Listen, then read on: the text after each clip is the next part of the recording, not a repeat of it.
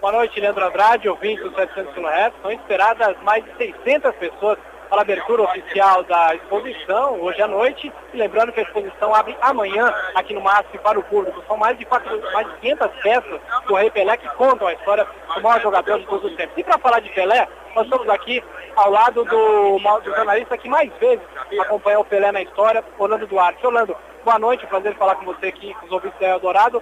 Pelé e arte Existe alguma coisa parecida? Olha, primeiro meu grande prazer em falar à Rádio Eldorado, uma rádio de uma família muito importante no jornalismo, a família Mesquita.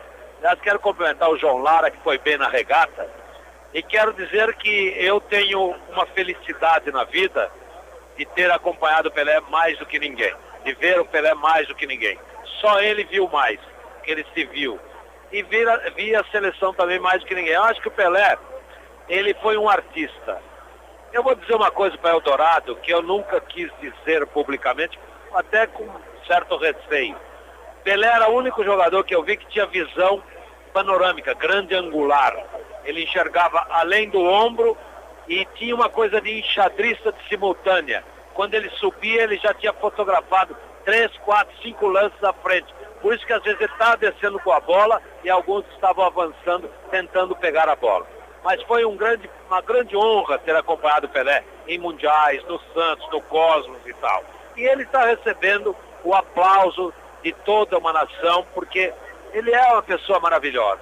Não é porque ele foi o maior atacante do futebol mundial, ele não foi o maior goleiro, o maior zagueiro, o maior centro-médio. O futebol tem posições diferenciadas, mas foi o maior atacante, sem dúvida. Eu escrevi um livro, Fried versus Pelé, não para falar mal do Fried, que foi um super craque, mas para mostrar em números reais que ele não tinha marcado tantos gols quanto o Pelé. E fiz Pelé o super campeão também para homenagear Pelé. Mas dois livros são insuficientes para contar toda a saga e trajetória de um grande craque.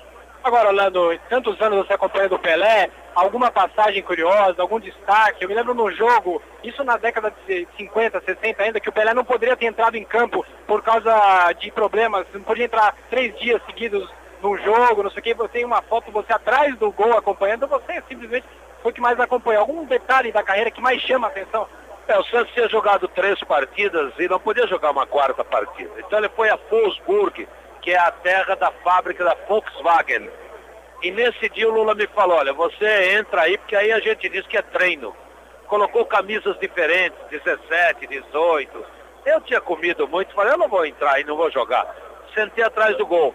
Ah, o CND acabou não fazendo nada, porque o Santos ratificou que era um treino com a Volkswagen, que era o time da Volkswagen. Mas não era, o Volkswagen era um bom time, tanto é que disputa o campeonato alemão. Mas era uma maneira do Santos dizer que dá para jogar todo dia, se você tem um elenco disposto a jogar todo dia. E o time do Santos tinha disposição de jogar todo dia. Agora, quem disse que o Pelé não jogaria hoje, isso é uma tremenda bobagem, né, Orlando? É, eu queria saber se o Carl Lewis não correria hoje se o grande campeão de, de 38, né, que ganhou as medalhas todas, não correria hoje, Jesse Owens. Ele não, ele correria mais, porque teria sapatilha boa, teria uma pista de tartan e não de carvão, ele teria uniforme perfeito em condições. Essa é bobagem. O futebol continua com campo retangular e uma bola redonda. Se você sabe dominar a bola, e tem habilidade em passá-la, em driblar e chutar, você joga em qualquer época. Cabe ao árbitro impedir que o violento troglodita impeça o craque de jogar. Olha, uma pergunta, para quem não viu Pelé jogar como eu, a gente às vezes fica pensando, todo mundo fala do gol de placa, aquele de 1961. Muita gente diz que esse gol se queimou em incêndios da TV Record. Você, como jornalista, você sabe o paradeiro do filme desse gol mil marcado como o Fluminense no Maracanã? Olha, esse gol, aliás, foi chamado gol de placa por causa do Geomir Betting, né? Que ele disse, o Geomir era repórter esportivo, eles podiam receber uma placa. E foi, ficou gol de placa. Mas eu não sei quem vai poder te responder, é o Aníbal Massaini, que está fazendo um filme da longa jornada de Pelé em direção aos gols, né? Porque ele fez 1.282 gols e ele fez até mais gols, porque ele fez gols no Baquinho, fez gol do Juvenil, fez gols na seleção militar e não são considerados. Mas ele fez sempre gols. que ele era um, um e quando não fez, passou pro Coutinho, pro Toninho, pro Pepe. Pepe jogou de ponto esquerdo fez 400 gols, que é um fenômeno. E o gol mil de 19 de novembro de 69 dizem que foi um pouco antes, foi contra o Botafogo da Paraíba uns quatro dias antes. Existem esses problemas de catalogação, né, Elna? Ah, eu também não tenho dúvida. É que o, o time do Santos tinha muito negro, né? E muitas vezes o gol era do Pelé, dava pro Dorval, ou era do, do Coutinho, dava pro Pelé. Mas ele realmente na Paraíba, ele estava com o gol mil. Mas era melhor mudar isso aí e fazer no Maracanã. Realmente eu não sei se houve tramóia. Só que eu sei que o Pelé fez muito mais que 1.282 gols. Para a gente encerrar aqui a nossa entrevista, depois de tantos, tanto tempo, você consegue explicar o que é o mito Pelé? É uma palavra que a gente diz que não quer dizer nada em língua alguma, mas é conhecida nos quatro cantos do mundo, né? Você me faz uma pergunta melhor do que todas. Eu não consigo explicar essa, esse milagre. Quantas vezes numa excursão nós passávamos por uma alfândega só porque eles sabiam que tinha o Pelé. Sabe há quanto tempo Pelé já parou de jogar? Há muitos anos. E continuou sendo uma palavra mágica. Graças a Deus, porque o Brasil tem um rei, o rei Pelé. O Brasil mostra, através do Pelé, que é um negro de uma família excelente, que racismo e outras coisas aqui não tem como proliferar. Grande conquista do Brasil foi ter a felicidade de possuir um jogador como o Pelé. Muito obrigado pela sua atenção. Boa noite para você. Eu repito, eu que agradeço a oportunidade de falar a Eldorado. De bom. E aqui na exposição, o Leandro Andrade e ouvintes, muita gente ilustre, muitos ex-jogadores que atuaram ao lado do Rei Pelé. Eu vou chegar aqui ao lado do José Macia, o Pepe, que jogou tantos anos no Santos com Pelé. Pepe, boa noite, prazer falar com você e com os ouvintes aqui da Rádio Eldorado. Qual é a emoção que você, quando você relembra do Pelé, claro, você relembra da sua carreira, daqueles anos gloriosos do Santos, né? Boa noite mais uma vez. Eldorado, meus cumprimentos, muito boa noite. Uma satisfação estar nessa exposição, relembrando coisas do passado, e um passado maravilhoso. Eu tive a satisfação, o privilégio e a honra de jogar durante 12 anos ao lado do rei do futebol, o craque do século, que foi realmente um jogador maravilhoso. Meu amigo, sou padrinho de casamento dele, fui seu técnico, então a gente tem muita afinidade. Então, estou muito feliz porque fui o jogador que jogou mais perto dele. Ele era o 10 e eu era o 11. Consequentemente, eu consegui ver as barbaridades que ele fazia. Você que é conhecido como o canhão da Vila Belmiro, destacaria algum gol do Pelé, gol mais bonito? É difícil, dos mais de 1.200 que ele fez.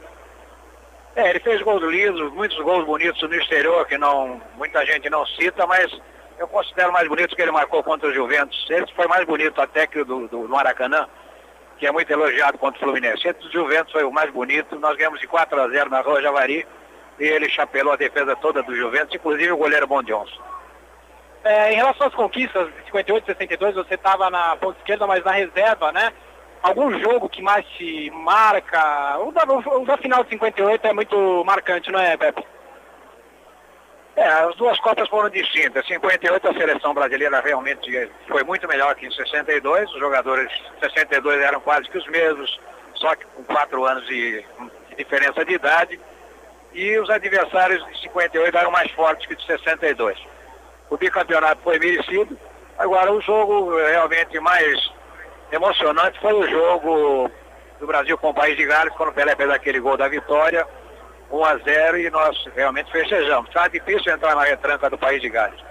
Já na decisão contra a Suécia, a gente, a gente que estava de fora já imaginava antes do jogo que nós íamos ganhar e bem. Os suecos só faltaram pedir autógrafo dos jogadores brasileiros após o jogo. Pepe, muito obrigado pela atenção, boa noite. Um abraço, muito boa noite. Andrade, agora nós vamos conversar com um jogador que atuou lá do Pelé na Copa do Mundo de 1970. Ele que foi o goleiro do Brasil no Mundial, Félix Miele venerando.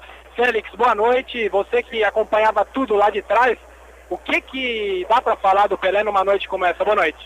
É, eu só posso dizer que ele merece tudo isso que estão fazendo por ele, porque foi aqui considerado o atleta do século e eu tive a felicidade, dizer, de jogar com ele.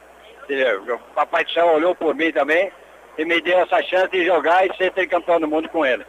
Agora, o Pelé como pessoa, como que era ele na concentração, lá na concentração no México em 70? Ele era uma pessoa simples, humilde, amiga de todos os jogadores? Era uma criança, vamos dizer assim, porque é aquele negócio, você vive e tem que estar sempre retos, está sempre com aquela. Porque o povo está te olhando, onde você atravessa a rua, se você atravessar um lado diferente, vão dizer, atravessou em outro lugar. Então, quando ele chegava na concentração, ele extravasava. Ele soltava toda aquela criança que, ela, que ele tinha dentro dele. Félix, para a gente encerrar, mudando um pouquinho de assunto rapidamente, o Brasil ganhou ontem 6 a 0 da Bolívia, com o técnico Luiz Escolar. O que, que dá para esperar dessa Copa? O futebol passa por uma crise, né? É, o futebol está nessa crise tal, apesar de que a Bolívia ontem não veio com sua força máxima, vamos dizer assim, e conseguimos ganhar um, um score muito dilatado, um, um, bem elástico, vamos dizer assim, e acredito que daqui para frente o, o Filipão tendo chance, ou tendo tempo para treinar a moçada, acredito que vai dar para a gente fazer uma boa figura nessa Copa do Mundo. E você, como ex-goleiro, quem que deve ser o goleiro do Brasil na Copa? Muita gente reclama que o Rogério Ceni do São Paulo não foi convocado, né? Não, eu, não, para nossa felicidade, agora o Brasil está bem servido de goleiro. Então temos, temos o Marcos estava bem, o Dida está bem, voltou a, jogar bem. O, nós temos o Rogério Ceni, nós temos esse menino do Júlio César, que é do, do Flamengo, que tem mostrado, o Elton do Vasco. Então é uma posição que, para nossa felicidade, o Brasil está bem servido. Muito obrigado pela atenção, boa noite. Eu que agradeço essa oportunidade, boa noite e vamos ver se a gente tem uma alegria de ser mais uma vez campeão. Obrigado. E Leandro, por enquanto, Pelé ainda não chegou, está atrasado aqui para o MASP. Outra figura ilustre que é esperada aqui é o presidente da FIFA, o suíço Joseph Blatter. E falando um pouco da exposição, Leandro, quem vier amanhã aqui, amanhã a exposição estará aberta para o público, quem vier aqui vai poder ver algumas peças, algumas pérolas do acervo do Pelé, como as sedes do gol número 1000, marcado em 69, a caixa de engraxate da época em que ele era criança em Bauru, e principalmente o rádio que o pai dele ouviu as narrações da Copa do Mundo de 58. Lembrando que os organizadores esperam um público recorde aqui no MASP, 500 mil pessoas, a exposição que vai até 31 de março. Tiago Berrais, Eldorado, ao vivo da Avenida Paulista. Tá certo, Tiago. Obrigado pelas informações. Daqui a pouco o Tiago volta trazendo outros detalhes desta exposição que está sendo aberta hoje à noite lá no MASP, Pelé, a arte do rei. O Tiago conversando aí com grandes mitos do futebol, o Pepe, o Félix. Daqui a pouco mais informações aqui no Eldorado Esporte.